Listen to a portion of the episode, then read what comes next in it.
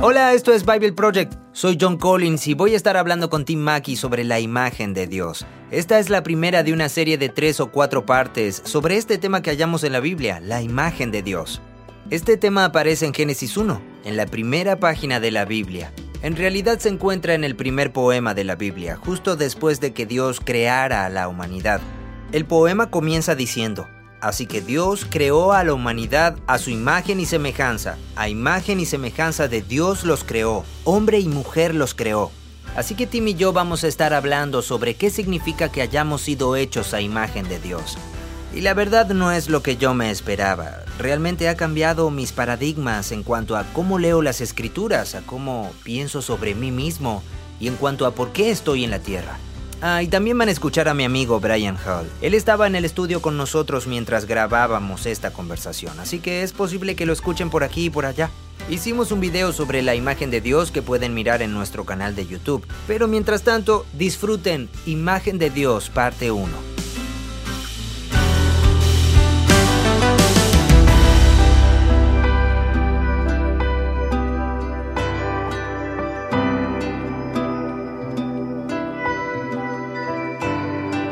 Bueno, Tim está bebiendo un poco de café ahora, van a escuchar eso. En el estudio nos acompaña Brian Hall. Mi buen amigo Brian, siéntete libre de intervenir cuando quieras. Hola a todos. Hola Brian. Ah, vamos a estar hablando sobre la imagen de Dios, que fue uno de los videos temáticos que hicimos. Por lo general pasamos un par de horas, eh, Tim me guía a través de sus notas antes de que realmente escribamos el guion, así que vamos a hacer eso. Vamos. Imagen de Dios. Imagen de Dios. En otras culturas, ah, esta frase imagen de Dios se usaba para referirse a reyes. Es por eso que los reyes eran llamados la imagen de Dios. Claro, sí. Lo podías encontrar en estatuas o inscrito a nombre de ellos porque gobernaban en nombre de Dios sobre todos los demás. Así es. O en Egipto y Babilonia, los reyes eran la encarnación del Dios. O sea, eran un Dios. ¿Eran un Dios? Sí, e, eran deificados. Eran humanos que eran adorados como dioses. Entonces, ser imagen de Dios en realidad simplemente significaba ser Dios. En representación física de la deidad. Sí, es por eso que la Esfinge está protegiendo las pirámides. ¿Por qué la Esfinge está protegiendo las pirámides? Porque la Esfinge hace lo mismo que hacen los querubines en la Biblia. Mm. Son un tipo de criaturas semi-humanas con aspecto animal que protegen la presencia divina. ¿La presencia divina sería el rey? Bueno, sí, en las pirámides hay tres reyes sepultados detrás de la Esfinge. Mm. Eh, eran reyes deificados. Así que sí, eh, la Esfinge era la guardiana. Su mm. función era la de proteger. Entonces vemos que esta es otra de esas cosas que Israel toma. Podemos ver cómo Israel es parte de un ambiente cultural, mm. eh, pero innova. Ah, hay algo innovador que llega a nosotros a través de la Biblia hebrea que no aparece en ningún otro lugar. Así que ellos miran a su alrededor y ven a estas ah, culturas vecinas que tienen reyes que se llaman a sí mismos la imagen de Dios. Y cuando registran su relato de la creación, dicen, todos los humanos son la imagen de Dios. Sí, bueno, así es como se traduciría en términos de una declaración cultural. Entonces, si tienes la convicción teológica que nosotros tenemos mm. de que estas palabras humanas son un modo a través del cual Dios habla, eh, que es Dios revelando a través de estos autores israelitas algo nuevo que necesitamos escuchar, mm. entonces entendemos que hay mucho más que reyes hechos a imagen de Dios. Mm. Los humanos están hechos a imagen de Dios. Por lo que sí, la imagen de Dios está envuelta en lo que ocurre en Génesis 1 y en por qué los humanos son la cumbre de la creación en la historia de Génesis 1 y en lo que los humanos hacen en nombre de Dios. Ok, a ver, examinemos esto. Ah, hablemos de la historia de la creación y de cómo todo se desarrolla hasta llegar a Dios haciendo a los seres humanos y declarando que son hechos a su imagen. Bien. Pero quiero que me ayudes a pensar como si yo fuera un antiguo israelita.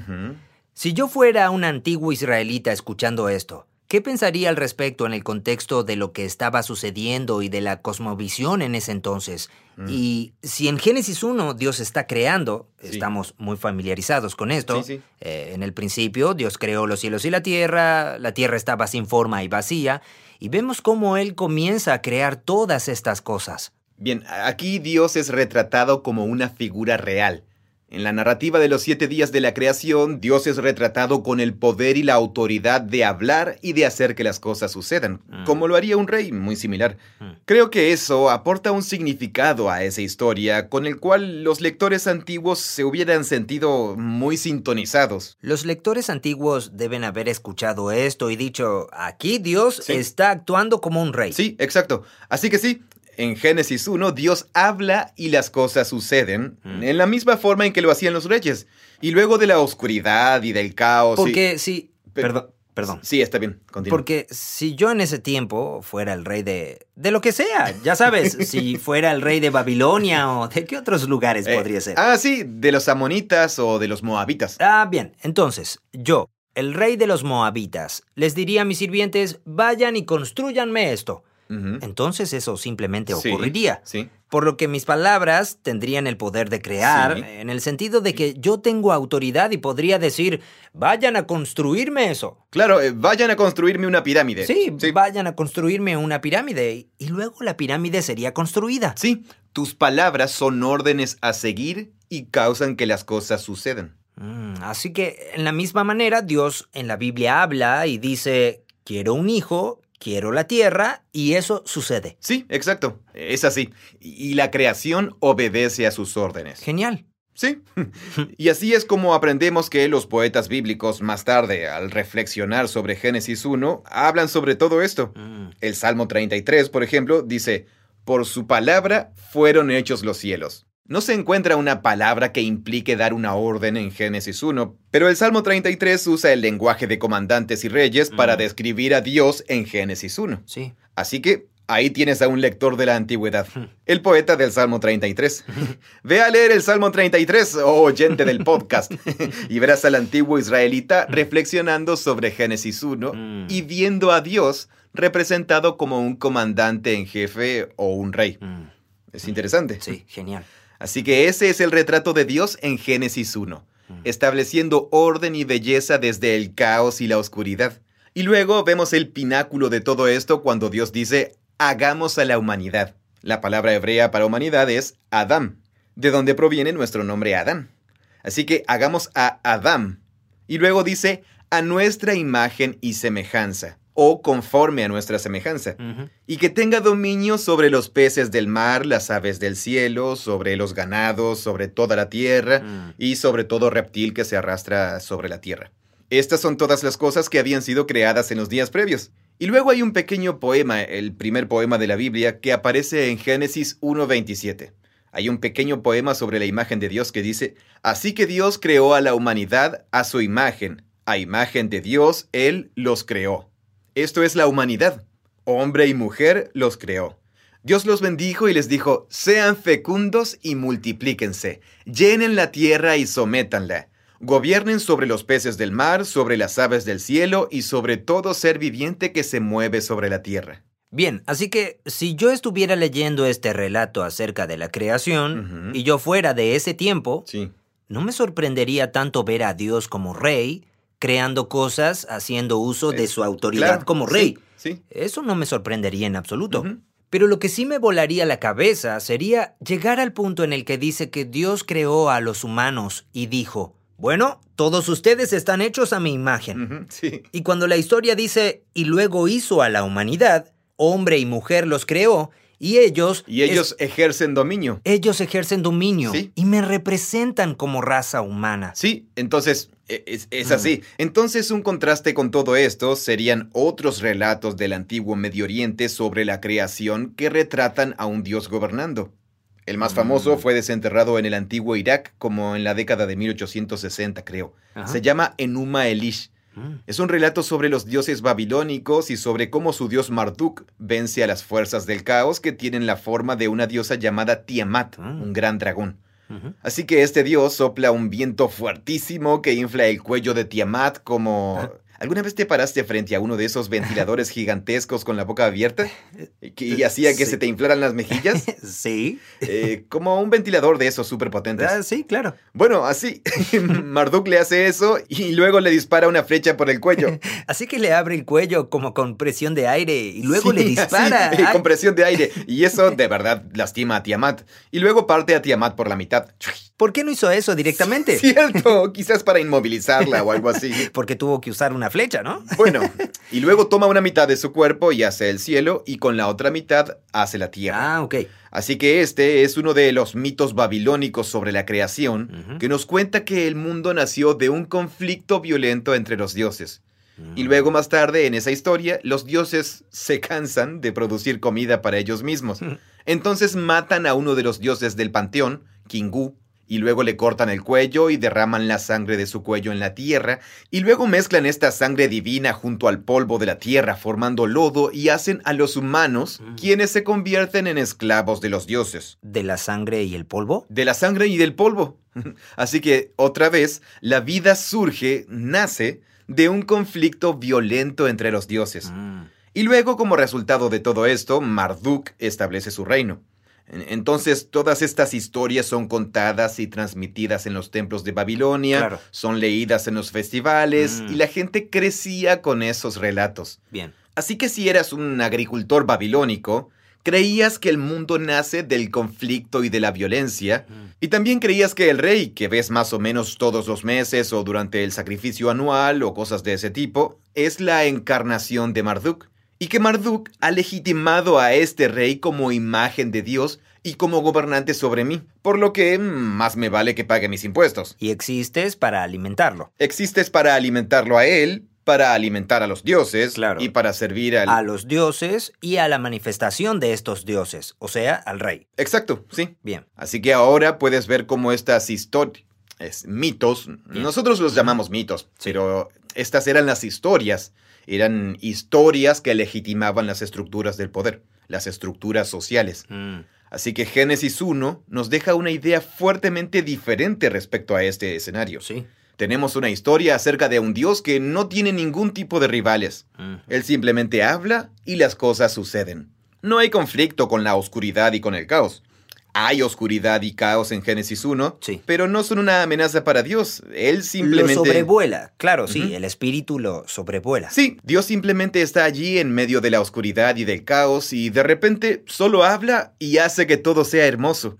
Y luego Él hace a toda la humanidad, hombres y mujeres, a su imagen. Y toda la humanidad tiene esta digna tarea real de gobernar el mundo como sus representantes. Así que esto te lleva a pensar, wow, ¿qué tipo de estructura social crea esto? Claro. La visión del universo en Génesis 1 es la visión acerca de cómo Israel tenía que ordenarse socialmente. Era una sociedad de igualitarismo social. Bueno, no en cuanto a hombres y mujeres. En ese sentido eran patriarcales, pero económicamente hablando eran muy igualitarios. Mm. Ninguno poseía la... Las familias poseían las tierras y los reyes... De hecho, Israel no tuvo reyes por muchísimo tiempo. Ah, es. Israel estaba Sí. formada por tribus y federaciones. Todos eran agricultores y trabajaban la tierra. Tenían el año de jubileo. Tenían el año de jubileo, sí, las deudas eran perdonadas, ninguna tribu era dueña de más territorio que otra, ni era considerada mejor que la otra, ni podía apropiarse de las tierras de otras tribus, Sí, eran como medio hippies. como una comunidad hippie. pero, eh, pero esta es la visión de Israel que daban las leyes, eh, el Pentateuco. Sí, sí. Y puedes ver cómo esta historia está dando una forma de ver al mundo y de quién es Dios y de en qué tipo de mundo estoy y de quiénes son los humanos, que es muy diferente de la cultura de la que salieron de Egipto o de Babilonia.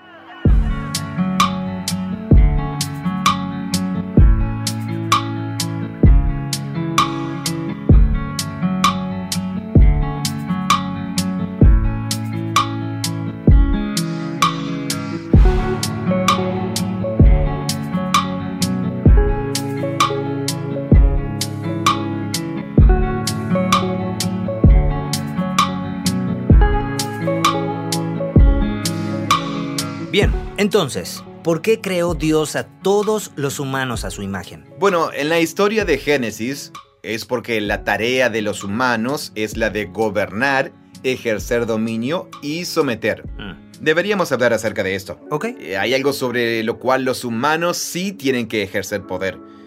Y es difícil para nosotros. Sí. En realidad no tenemos estas categorías en mente en nuestra vida cotidiana. Pero de nuevo, esto es algo que ahora hacemos los humanos, que es un reflejo o una imagen de lo que Dios ha estado haciendo. Mm, claro. Vamos a hablar sobre la palabra imagen en unos momentos. Bien. pero al menos digamos que significa que los humanos ahora tienen que hacer lo que Dios venía haciendo. Ok. ¿Y qué es lo que Dios venía haciendo? Ha estado haciendo un mundo de acuerdo con lo que Él quiere. Sí. Y es un mundo que no es desordenado ni caótico. Es un mundo confiable y ordenado donde la vida puede florecer. Y los humanos ahora reciben autoridad sobre la tierra y sobre las aves y las vacas para hacer que estos se multipliquen aún más. Entonces, ¿eso es lo que implica la idea de gobernar? Eh, Sí, conectada a esta idea encontramos la palabra someter o dominar, que significa simplemente imponer sobre algo la idea que se ha visionado. Y, nuevamente, la palabra imponer tiene una connotación muy negativa en español. Sí, claro. Pero todo esto se aplica al contexto de jardinería y agricultura. Entonces, tú lo- lo... que sometes o dominas es un jardín. Sí. Una granja, un huerto. Muy bien, sí, sigamos con esta metáfora. Bien. Esto es lo que la historia nos está queriendo decir. Así que voy a ejercer dominio sobre mi granja. Sí, una granja. Bien. Así que, no sé, ¿qué haría una parcela de terreno si la dejaras ahí sola y nunca impusieras tu voluntad sobre ella? Ah, le crecería hierba silvestre. Sí, sí. Y para hacer un huerto de vegetales se necesita una enorme cantidad de trabajo y energía y planificación. Sí. Y tienes que hacer que ese terreno haga lo que no haría por sí solo. Sí, claro. Necesita ser cultivado. Y en la misma manera, así como las vacas y las cabras se reproducen, sabemos que se pueden reproducir aún más y con propósitos mayores que simplemente mantenerse vivas. También pueden dar leche, manteca, lana y mucho más. Bueno, en realidad las vacas no. Lana de vaca. Solo las ovejas. Y el pelo de cabras también, ¿no? Hay gente Bien. que hace cosas con el pelo de las cabras. Sí. Así que, nuevamente, el punto es que si los humanos dejáramos el mundo así como es, lo cual significaría dejar las cosas así como Quedarse están. en un estado pasivo. Sí, el mundo sería salvaje y crudo, Sí. Pero los humanos tenemos que aportar nuestra voluntad e intencionalidad para hacer del mundo un lugar donde la vida pueda florecer mucho más. Para lo Y cual eso- hace falta nuestra imaginación, creatividad Sí. y luego músculos, ah, voluntad. Sí. Con esto quiero decir que primero tienes que llegar y decir, bueno, aquello es lo que esto podría llegar a ser. Exacto. Aquí tengo esta parcela de terreno y puedo imaginarme que podría llegar a ser un huerto de árboles frutales. Sí. Y luego tengo que resolver un problema y darme cuenta de cómo voy a hacer para crear ese huerto de árboles Claro. frutales. Sí. Esto requiere de creatividad. Sí. Mm, esta parcela realmente podría proveer manzanas para mil personas en lugar de hacerlo solo para mi vecindario. Claro. Así que, ¿cómo lo logramos? Eh, sí, eh, usando tu ingenio.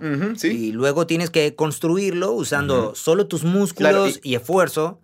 Y luego tienes que cuidarlo. Entonces, ¿todo esto sería someter o subyugar? En el contexto de Génesis 1, sí. Pienso que eso es lo que estas palabras Sería podrían- más fácil simplemente ir y apropiarse del huerto de árboles frutales de otro, ¿no? Someterlo.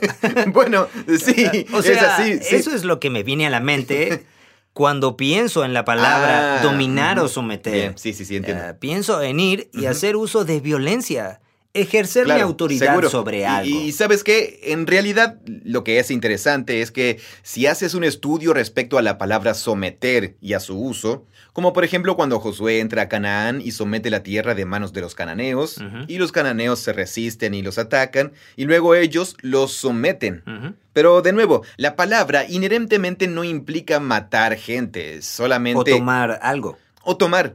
Eso es lo que significaría si fueras a la tierra de alguien más y se la quitaras. Mm. Entonces la palabra tomaría ese significado. A ver, si estás ejerciendo dominio sobre algo que alguien más posee, entonces en realidad lo estarías tomando. Claro, sí. Si estás ejerciendo dominio sobre algo que todavía no existe, Es- entonces usarías el mismo término. Bueno, si estás ejerciendo dominio sobre una parcela de terreno, lo que estás haciendo es logrando que ese terreno produzca algo que no produciría por sí mismo. Ah, ok. Las pirámides no se construyen solas y los huertos de manzana no crecen por sí solos. Necesitan que alguien imponga su voluntad. Claro. Así que a los humanos se les da, ni siquiera es un tipo de permiso, se les da esta vocación como mediadores del gobierno de Dios. Dios quiere que su mundo sea un lugar donde la vida florezca, donde la vida se multiplique. Y esto requiere de mucho ejercicio de dominio y del aprovechamiento de todo el potencial y Mm. de los recursos de la tierra, peces y de las vacas para que funcione. Y cuando los humanos hacen eso, entonces se dicen que son una imagen del Dios de Israel. Entonces, si vivías en esos tiempos, el mundo en cierta manera realmente podía parecer bastante aterrador. ¿Sí? Imagínate llegar a un territorio nuevo donde había leones y quién sabe qué más. Sí, tal cual. Ibas a tener que someterlo. Claro. Me da esta sensación como de entrar en territorio desconocido, Mm. como pioneros. Con esto quiero decir ah, que hoy ya no experimentamos eso, Mm. a menos que, no lo sé, vayamos al espacio. O que vayamos de campamento. Pero ah, entrar en un territorio nuevo en el cual tu tribu nunca había entrado Mm. debía hacerte sentir como que estabas yendo a una batalla Claro. y que luego ibas a tener que someterlo. Pero supongo que, que deberíamos tener cuidado de no pensar que simplemente significa ir Mm. y explotar ese territorio. Claro, exacto. Y a través de la historia de Israel vas a ver todo tipo de formas que Dios usa para limitar el grado de ejercicio de dominio de Israel sobre la tierra. Mm. Como por ejemplo las leyes acerca de dejar secciones enteras de campos sin cosechar para que los pobres pudieran comer. Sí, claro. Eh, o como todo el concepto de la rotación de cultivos y cosas así. Mm. Todo eso lo encontramos en las leyes para Israel. Eh, mira, esto es una nota al pie de página. Pero hubo en los años 60 un ecologista muy influyente, eh, Sidney Wyatt, que escribió un ensayo diciendo que toda la explotación medioambiental, que es uno de los puntos débiles del desarrollo occidental, toda esta se generó a partir de la historia de Génesis 1. Ah. Él hizo esa afirmación. La razón Y- por la que explotamos abusivamente el mundo es a causa de Génesis 1. Sí, porque nuestra cultura está alimentada por esta visión bíblica Sí, claro, de, de someter. de gobernar y someter o ejercer dominio.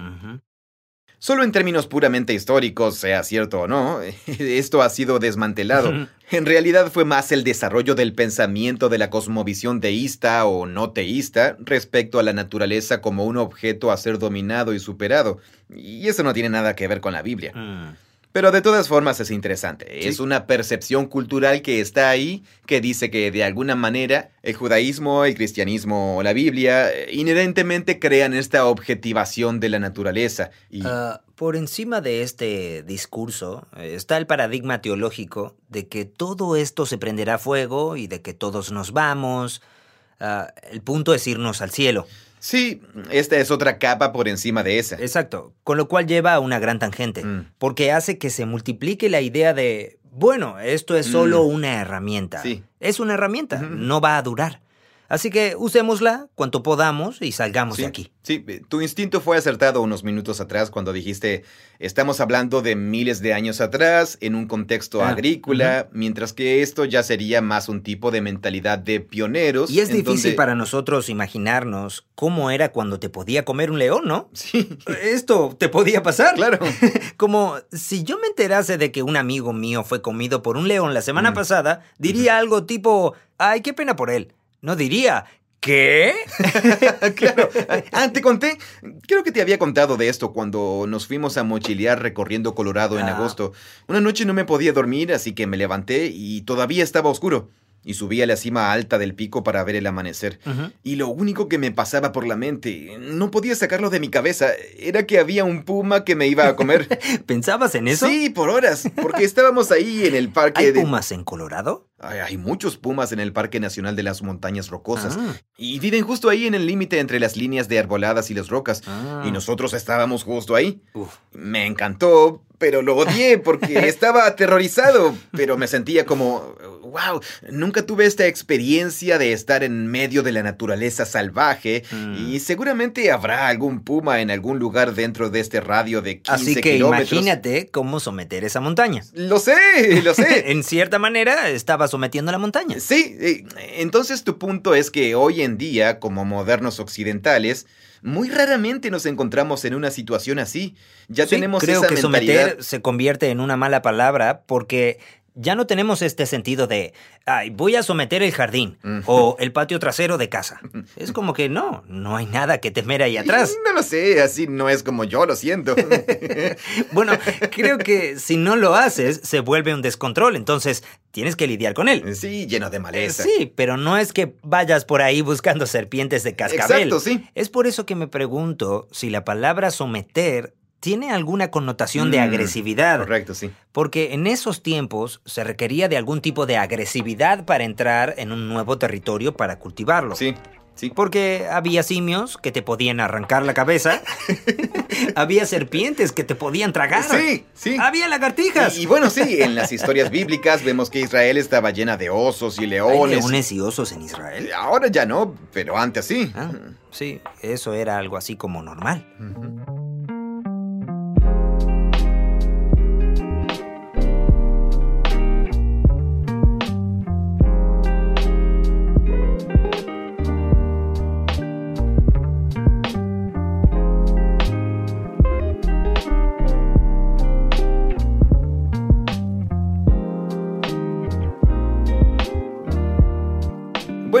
Todavía no hemos llegado a hablar de la palabra imagen. Eh, pero, pero la idea de ser imagen está conectada con la idea de gobernar. Sí, así que quizás esta sea una buena transición. En esta historia, en Génesis 1, con esta idea de Dios y de lo que Dios hace y de que luego los humanos continúan haciendo lo que Dios venía haciendo, ¿qué significa entonces decir que los humanos son la imagen de Dios si ellos van a estar gobernando y sometiendo y ejerciendo dominio sobre la creación? Hmm. Esta es otra área donde la historia acerca de a dónde fue a parar todo esto hace que sea muy difícil para nosotros separar cómo estas ideas se fueron desarrollando de lo que aquello significó originalmente en Bueno, Génesis 1. yo no sé cómo se desarrolló, así que en eso vamos bien. No me va a confundir. Bueno, entonces simplemente te voy a preguntar a ti. ¿Ok? Cuando piensas en la imagen de Dios, Sí. ¿qué te viene a la mente? Decir que un humano está hecho a imagen de Dios. John y Brian, ¿qué les viene a la mente? Mm, bueno, lo que me viene a la mente es este aspecto sobrenatural de nosotros en el que sé que soy materia biológica. Tengo carne y sangre y órganos y demás. Pero también tengo conciencia y tengo moralidad. Bien. Y Sí. tengo estas cosas que son menos tangibles y que si me diseccionas, no vas a encontrar. Supongo que siempre pensé que eso era, de alguna manera, lo que significaba ser la imagen de Dios. Sí, esa sacralidad, que hay una espiritualidad. Quiero decir, es confuso. Diré que siempre ha sido una frase confusa que uno usa para decir, sí, somos importantes y hay algo más que solo ser animales. No lo sé. ¿Qué piensas tú, Brian? Eh, yo solo pienso en un intelecto creativo. eh, pienso mucho en eso. Y para mí hay algo muy espiritual en nuestro intelecto creativo. Incluso si no estamos haciendo algo relacionado con las artes. Por ejemplo, incluso si estamos ejerciendo dominio sobre un campo, existe esa cualidad sobre cómo pensamos y cómo procesamos ideas. Y eso para mí es una especie de... Eh, como por ejemplo, como eso de que un compositor nunca sabe exactamente de dónde viene una buena canción, como si todas esas cosas tuvieran que ver con el misterio de Dios y con la persona de Dios en nosotros. Eh, eso es lo que yo diría. Sí, ese es el denominador común. Hay algo en los humanos que parece trascender nuestra simple biología y Mm. las moléculas que chocan entre sí, y el instinto de reproducción y las hormonas, etc. Eh, Durante la mayor parte de la historia de la interpretación occidental, al menos esa ha sido la idea, que estamos hablando de algo adicional a los humanos que no tienen los conejos y elefantes o delfines. Mm, exacto, porque eso es lo que la historia nos dice, que todos estos animales fueron hechos, los humanos fueron hechos, pero luego a ellos se les dio el aliento de Dios. Y... ¿O el aliento de Dios está separado de la imagen de Dios? Bueno, el aliento de Dios está en Génesis 2. Ok, pero la imagen de Dios está en La Génesis imagen de 1. Dios está en Génesis 1. Sí. Así que sí, tienes razón. La imagen de Dios es algo que distingue a los humanos de las aves y Ah, los entonces peces. espera, esto es importante. En Génesis 1, ¿No se habla sobre el aliento de Dios? Bueno, sí se habla en el principio, que el aliento, el espíritu, se está moviendo sobre la oscuridad y en el caos. Sí, pero respecto a darle vida a los humanos. Esto es en parte cómo funciona el libro de Génesis. Eh, desde el capítulo 1 hasta el capítulo 2, versículo 4, se cuenta la historia de los siete días. Ok. Y luego en el capítulo 2, versículo 5, aparece una segunda historia sobre los orígenes del mundo y de los humanos. Ok. Y tiene una cronología diferente. Ocurre en un solo día en lugar de siete días. Tiene un orden diferente de las cosas creadas. Los animales vienen en segundo lugar en Génesis 2, pero vienen primero en Génesis 1. ¿Vienen segundos después de los humanos? Sí, porque el muchacho está solo y dice, ay, ojalá tuviera alguien con quien pasar Ah, el sí. tiempo. Y hace a los animales. Así que Dios hace a los animales. Sí. Pero en Génesis 1, Dios hace a los animales primero y luego los humanos son el pináculo. Entendí. Claro. Entonces, en Génesis 1, en esa historia... La imagen los- de Dios está en la forma en que Génesis 1 reflexiona sobre la naturaleza y los propósitos de los humanos. Ok. Génesis 2 reflexiona sobre la naturaleza de los humanos como procedentes de la tierra, hechos del polvo, y luego infundidos con el aliento divino. Entonces, ¿estamos mezclando las dos cosas al decir que la imagen de Dios tiene que ver con la creatividad y espiritualidad y este tipo de cosas? Es una de esas cosas donde creo que veo cómo sucede. Ok. Creo que como buenos lectores leemos las dos historias una al lado de la otra y decimos, ah, la imagen de Dios es algo que Dios ha... una pequeña infusión extra que hace a los humanos diferentes. Ok, sí. Creo que son diferentes. Es como un diamante o algo que tiene múltiples facetas. Así Bien. que llegamos a la misma realidad, al centro del diamante, pero hay dos facetas separadas que están dando un ángulo diferente. Así que la imagen de Dios es distinta porque hace un tipo de declaración sobre los humanos y luego el polvo y el aliento divino hacen otro tipo de declaración. Pero creo que ayuda a separarlas porque están separadas en la historia. ¿Y qué sucede cuando las separas? Vamos a separarlas. ¿Ok? Digamos, ¿qué es la palabra imagen? Solo la palabra hebrea imagen.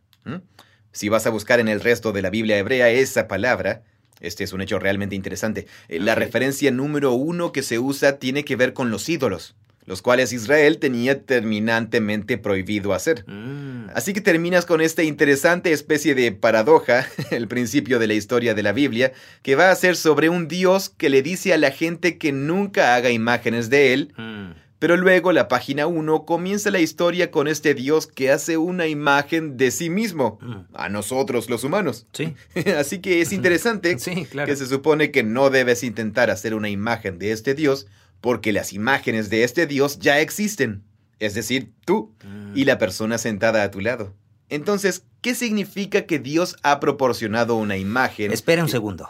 La justificación que se suele dar para no hacer una imagen es porque eso sería una blasfemia. Mm.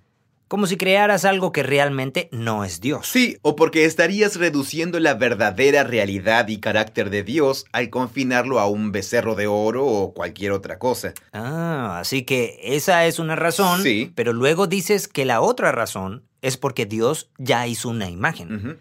Por lo que no tenemos que confundir lo que nosotros podemos hacer con lo que Dios ya ha hecho. En este caso, a ti. Sí, exacto. Tú y yo no somos Dios. Y ni siquiera es que seamos como Dios, Claro, sí. sino que tú y yo representamos algo de Dios aquí. Y entonces... Supongo que esa es otra cosa en la que siempre he pensado cuando veo la frase imagen de Dios. Mm.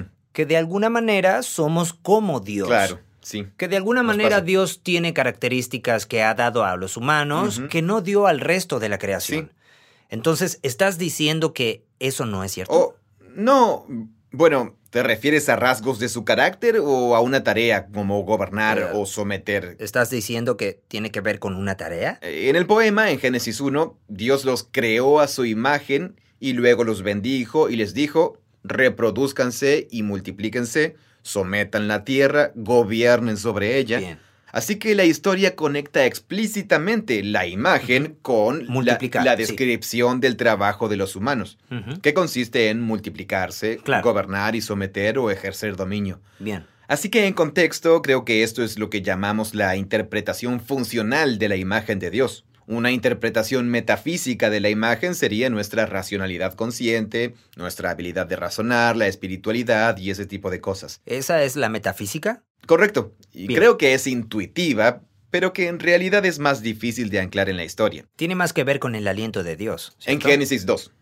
Ah. Génesis 1 parece conectar la imagen con el rol y la descripción del trabajo que él dio únicamente Mm. a los humanos. Bien. Porque no le pidió a las vacas que gobernaran el mundo. Y qué buena decisión. Sí, o quizás no, tal vez hubieran hecho un mejor trabajo. tal vez, sí. Así que por un lado tenemos eso. Luego, por el otro lado, eso nos lleva a plantearnos la pregunta, ¿qué eran esas imágenes? Mm, ¿Qué eran los ídolos en el mundo antiguo y para Israel que Dios prohibió hacerlos? esa es una buena pregunta. Sí, ¿acaso Israel en la antigüedad realmente creía que el becerro de oro era Dios? Mm, ¿O tenían algo más sofisticado que lo que nosotros pensaríamos? mm. ¿Alguna distinción fácilmente aplicable del tipo, bueno, probablemente esto representa a un Dios? ¿O hay un tipo de conexión estrecha entre esta estatua y algún Dios invisible que hace truenos y relámpagos a quien no puedo ver? Lo que quiero decir es que la gente de la antigüedad no era tonta. Sí, claro. Probablemente eran más inteligentes que nosotros, porque eran pioneros. Podían sobrevivir pumas. Bueno, sí, en ese momento había más edición de la reserva genética. Probablemente eran más inteligentes. Ah, Eso sonó muy clínico. Eh, estamos hablando de la idea de que a esta estatua la llevas a un pedestal y la pones en un santuario, así que la tratas como algo muy especial Claro, y es sí. sagrada y consagrada, pero se considera que tiene alguna conexión especial con el dios que representa. Es por eso que puedes tener múltiples estatuas que representan a un dios. Así que esta estatua es una especie de encarnación o representación física del Dios y se puede poner en algún lugar y ahora está representando la presencia de Dios allí. Bien. Y lo más cercano a esto que tuvo Israel fue el arca del pacto, que no tenía una imagen. Tenía un lugar, a los querubines, que eran los protectores de la presencia divina, y luego solo un espacio vacío por encima. Pero con todo esto todavía tenían la idea de que el templo era de alguna manera una expresión localizada de la gloria y la presencia de Dios. Entonces, aunque no tenían una imagen real, tenían una representación Del lugar. del lugar para reconocer la presencia de Dios. Sí, hay todo tipo de cosas así en el mundo antiguo. La- las más famosas, solo porque son tan impresionantes, son las llamadas estatuas de la Masu. Ajá. Seguramente las has visto. Fueron encontradas cuando empezaron a excavar todas esas antiguas ciudades babilónicas en Irak. Ah, ¿cómo se deletrea? L-A-M-A-S-S-U. Bien. Y tienen el cuerpo de un buey, pero luego la cabeza de un hombre y una enorme barba majestuosa. Ah, bien. Así que estas estatuas fueron usadas en los reinos de Babilonia y Asiria. ¿Tienen y- alas? Eh, Sí, tienen alas. Son similares a la esfinge y a los querubines. Mm. Estaban en las entradas de la ciudad o en las entradas del templo. Y son representaciones físicas del dios.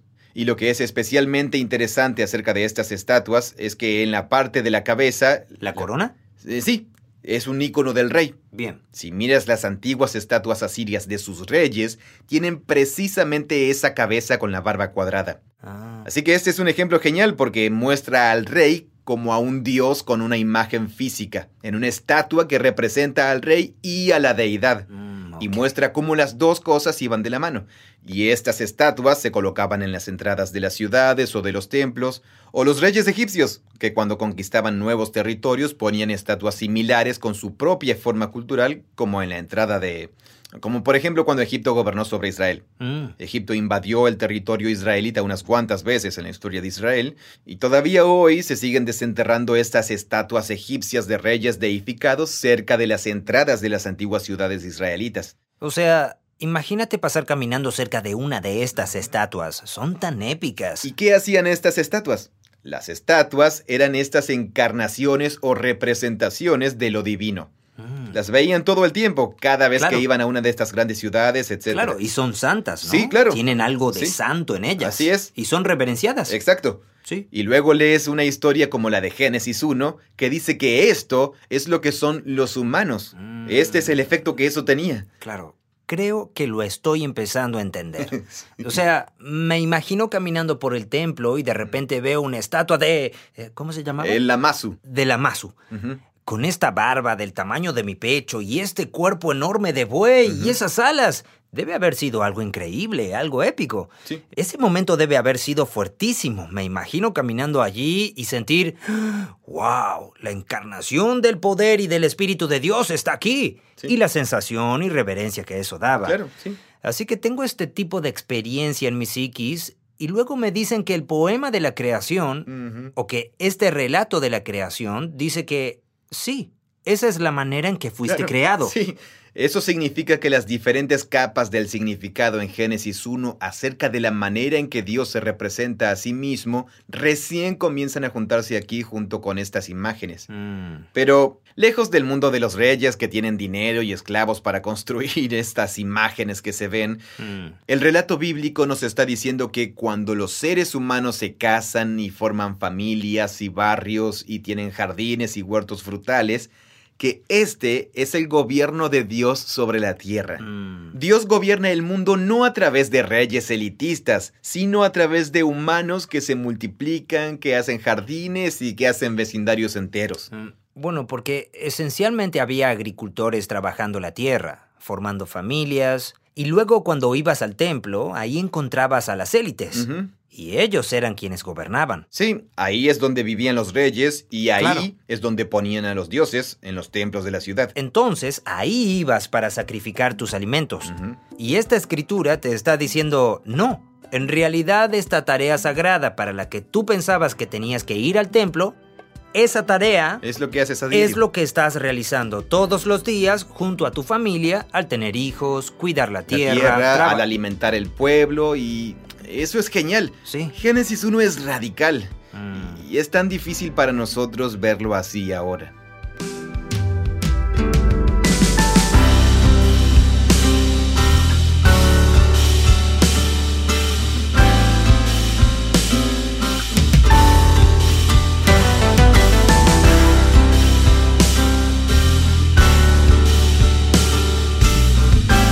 Esta es la primera parte de la conversación con Tim Mackey sobre la imagen de Dios. En nuestra conversación mencioné que el término someter me parecía que ya no era una palabra adecuada en la actualidad. Pero en retrospectiva, creo que en realidad es una gran palabra. Porque si lo piensas, la vida es dura. Hay peligros sociales y económicos a la vuelta de cada esquina. Estamos luchando constantemente para triunfar, para no sentirnos aislados, asustados o perdidos. Y por eso es reconfortante saber que Dios entiende esto, que para cumplir nuestras tareas como su imagen, vamos a tener que enfrentar y superar muchos desafíos.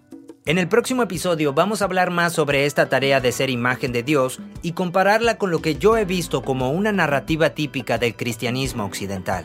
Hasta entonces, Hola, mi nombre es Vanessa. Soy de la Ciudad de México y soy parte del equipo de Mercadotecnia para Bible Project Español. Mi trabajo está involucrado con planear y facilitar las publicaciones de nuestros recursos para nuestra audiencia latina y española. Lo que más me gusta de trabajar en Bible Project es todo lo que puedo aprender sobre la Biblia de una forma tan sencilla y entretenida. Una de mis partes favoritas de mi trabajo es leer todos los comentarios de nuestra audiencia y poder interactuar con ellos. Este podcast es producido por Full Voice Studio. Es una versión localizada del podcast The Bible Project, originalmente grabado por John Collins y Tim Mackey. Creemos que la Biblia es una historia unificada que nos guía a Jesús. Somos un proyecto financiado conjuntamente por personas como tú. Encuentra videos, planes de lectura y mucho más sin ningún costo en spa.bibleproject.com. Gracias por escuchar.